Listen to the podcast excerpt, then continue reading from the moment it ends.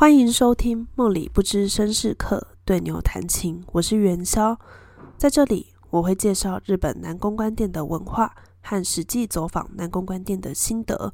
如果你对日本南宫关店有兴趣的话，就让我们继续听下去吧。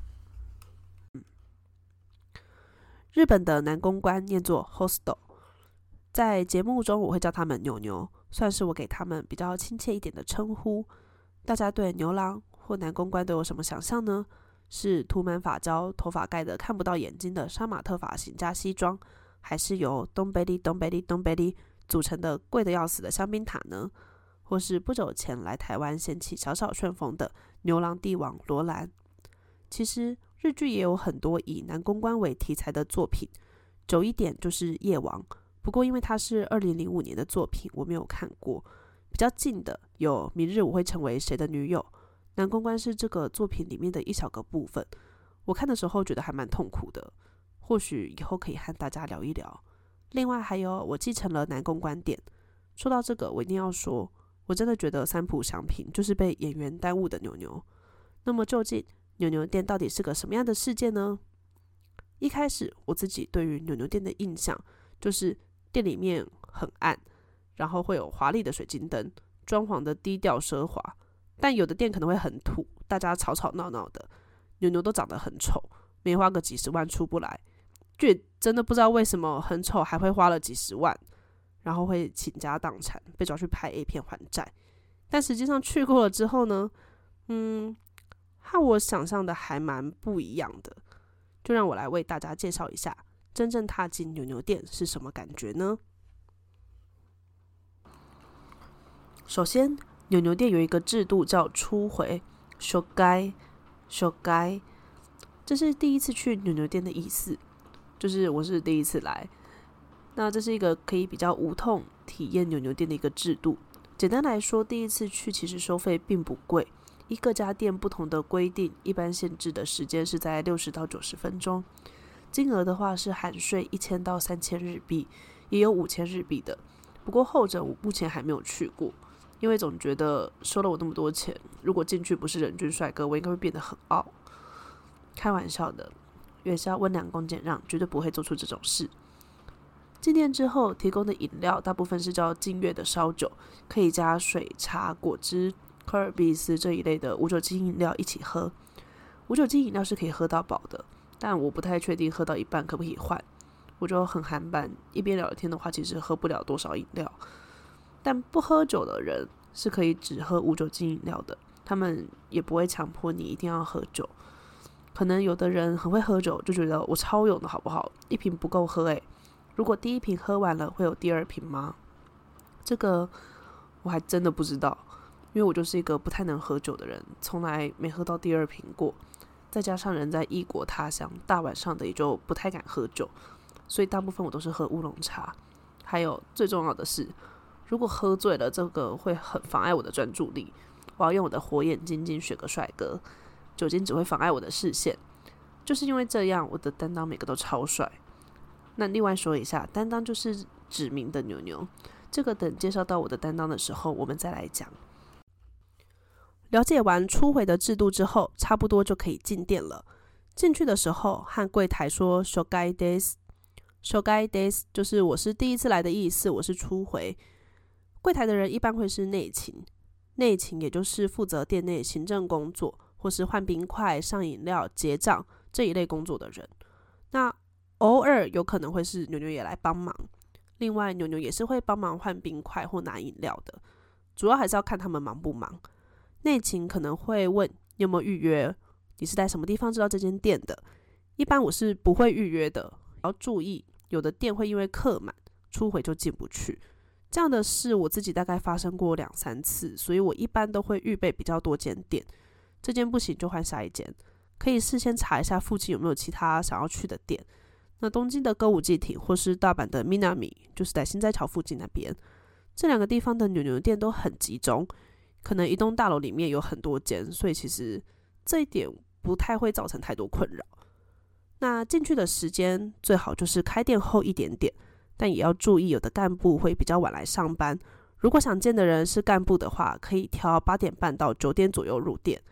有看过可以在 Twitter 或 IG 确认想见的牛牛在不在，或可以问他们几点上班。但是我觉得自己日文不够好，如果对方会错意，以为要直接指名就麻烦了，所以我没有问过。而且我是一个 反指标党，一开始看中的人和我最后选的人几乎不会一样。那这个部分我们放在后面讲。至于问从哪里知道牛牛店的话，我都会回答侯斯侯斯。侯斯侯斯是一个里面有大量牛牛店资讯的网站，我会把网站贴在下面的资讯栏里面。之后就是检查证件，有些内勤看了证件而已，有些会跟你核对资料，比如说你的名字、生日、住哪里。那初回是一定要带有照片的证件，没带就是进不去。这是为了要确认年龄，不管你今天找的再怎么操劳，或你长得再怎么年轻，就是要看证件。外国人的话就是准备护照，给对方看护照的时候，眼睛就是尽量不要离开。如果有问可不可以 copy 或拍照，就也斟酌一下。我有遇过一次是跟我说和 COVID 的防范有关，问可不可以 copy，但在同一个集团的另外一间店就完全没有问。那接下来我们终于可以入座了。关于座位，我自己觉得初回和不是初回坐的位置会有一点差别。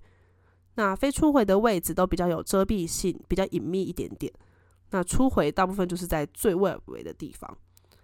内勤或是牛牛会来问你的名字和介绍初回 system，名字就是取一个花名就好了，毕竟中文名字日本人可能也很难念。然后他会问你说要喝什么饮料，什么喝法，你冰块要放多少，以及万恶的写真指名。写真指名就是看照片选人，选的人一定会来跟你聊天，但我选的写真指名的人都不是最后送我出去的人，因为我这个人就是很不了解自己。那有的店没有写真指名，就是不会让你选照片，但可能会在初回有免费的场内指名，可以让你在店内或是社群软体上看中的人来跟你聊一下天。另外，有些业绩很好的牛牛是要有写真指名或是场内指名才会过来的，所以如果你想见的人是干部或是业绩很好的牛牛，就还是要前两种指名比较保险。我有遇过只有场内指名才会来的牛牛。但到底要在什么时机讲要场内指名，这真的很难抓。在之后的节目会跟大家聊一下这个部分。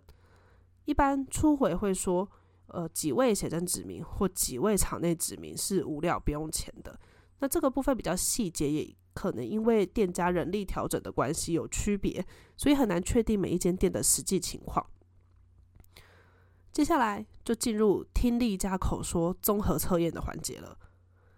稍稍补充一下，我在大阪有遇过，在门口就先介绍初回 system，然后付钱选写真指名。那在歌舞伎町比较常遇到的就是讲完初回以后看证件，看完证件就直接入座。入座以后再介绍初回 system 和选写真指名，结束再付钱。可能每间店的流程会不太一样，但就都差不多是这个走向。嗯，另外要注意一下。初回的使用次数，有的店会说多久没来的话可以再用一次，或是这次没指名到人的话，下次可以再用一次初回，具体要看店家的规定。所谓的听力加口说综合测验的环节，我在这边偷一下我室友的说法，就是美男回转寿司，当然不一定都是美男，所以我愿称他为牛牛回转寿司。牛牛们会来陪你聊天。一个人大概聊个五到十分钟，然后换人。离开的时候，大部分会问可不可以换来，大家可以自己决定要不要换。如果不想，也可以不要换，他们也不会怎么样。那我一般会说，我想和最后一个送我走的人换。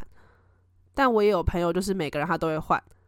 我就觉得牛牛这个工作真的要心里很坚强，因为有的人可能容易一直被别人拒绝。但我后来想想，我作为一个客人的角度。就元宵是一个敢拍谁的人，可是元宵遇到不喜欢的，还是就是一得一直拒绝他们，不然也没办法。那这个部分之后会和大家分享去各间不同店的体验。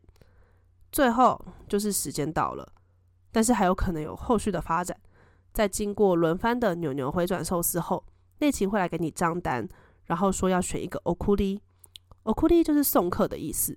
其实我第一次拿到账单的时候，内心还是很害怕的。就想说会不会三千变三万，不付就不让我出去之类的。但就是真的说好多少就是多少。当然，这个是说就乖乖喝出回复的东西，不要乱指明一些要付钱的指明，在初回的范围内就是初回的钱。刚刚说到要选 okuli，okuli 并不是真正的指明，就是选一个人送你出去而已。可以选刚刚聊天聊得开心，或是选脸就是你的菜的人。选好了之后，他会再来跟你聊一下天，然后帮你穿外套、拿包包送到电梯口。有的牛牛还会跟你抱一下。但这也不是大家都会啦，可能也要看他们喝醉的程度。我有遇过一次，那个时候那个牛牛就是有点醉，但我真的快被他吓死了。毕竟当时的元宵就是个大学刚毕业的鲜肉元宵，对大人的世界也没什么了解。现在的我可能就会用力抱下去了。其实我现在就算面对自己的担当，我还是不太好意思抱，就有点错估自己的实力。那在这个时候有个重点，这个重点会导致等下的账单钱可能会不一样。有的牛牛会问要不要加钱，nominaoshi，nominaoshi 就是留下来继续喝的意思。我觉得直翻是重喝一次，大部分就是选 okuli 的人会问。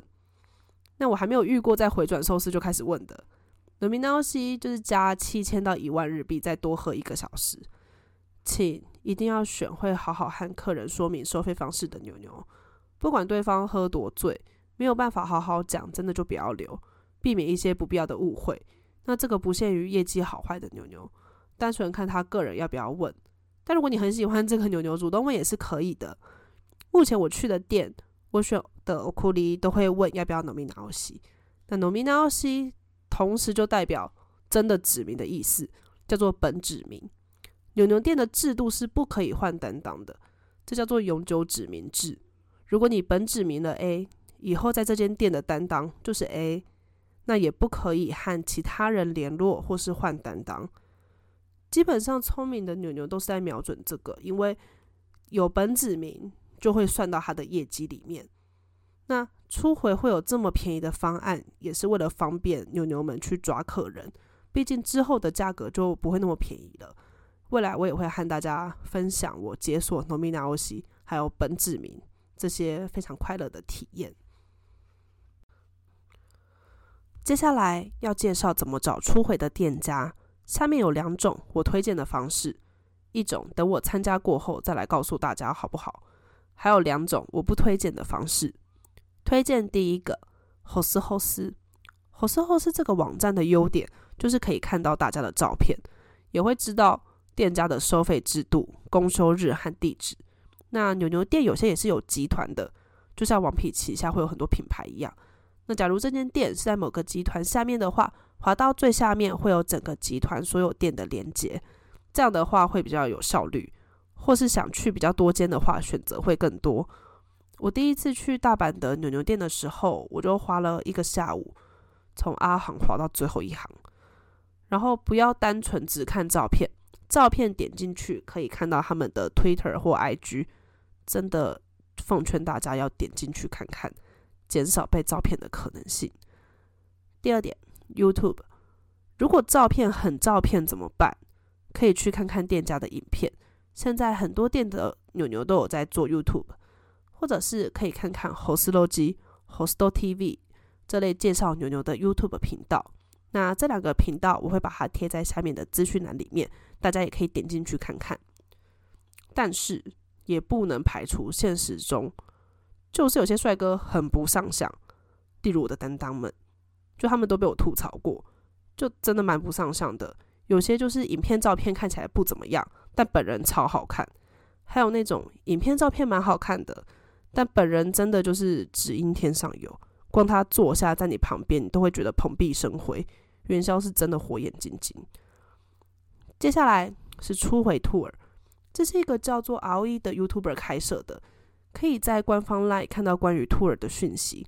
这个我之后会去参加一次，但因为我现在还没有参加过，所以还不能够跟大家确定是推荐还是不推荐。等我参加过后再做一期和大家介绍。接下来是我不推荐的。第一点，路边拉客，很多店会在他们的网站上面写外面的拉客和店家无关。确实有的人会和拉客的人一起走，但是孤身一个人在国外还是不太推荐。如果被拉客，就低头快速走过就好了。有的人可能会跟他们用英文或中文，想把人吓跑。我是觉得没有必要啦，我还是倾向不要有接触和对话比较好。那第二个是 IG 跟 Twitter，基于初回的角度，我不推荐。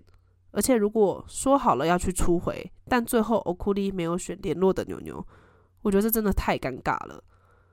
但是如果就真的决定要直接指名的话，还是可以和牛牛预约，这个会算初回指名，账单上面写的就不会是这么便宜的初回料金了。有鉴于我个人就是个反指标，所以我不敢轻易尝试这一块。希望之后我有机会可以解锁。之后各间店铺的初回会就下面几个面向分享，包含装潢、牛牛的谈话力、桌面服务、店内气氛。那我们今天的节目就到这里。如果你对日本的牛牛店有兴趣的话，欢迎订阅我的 Podcast，也可以留言或分享给你的朋友。或是到元宵的 IG 留言哦，我们下次再见。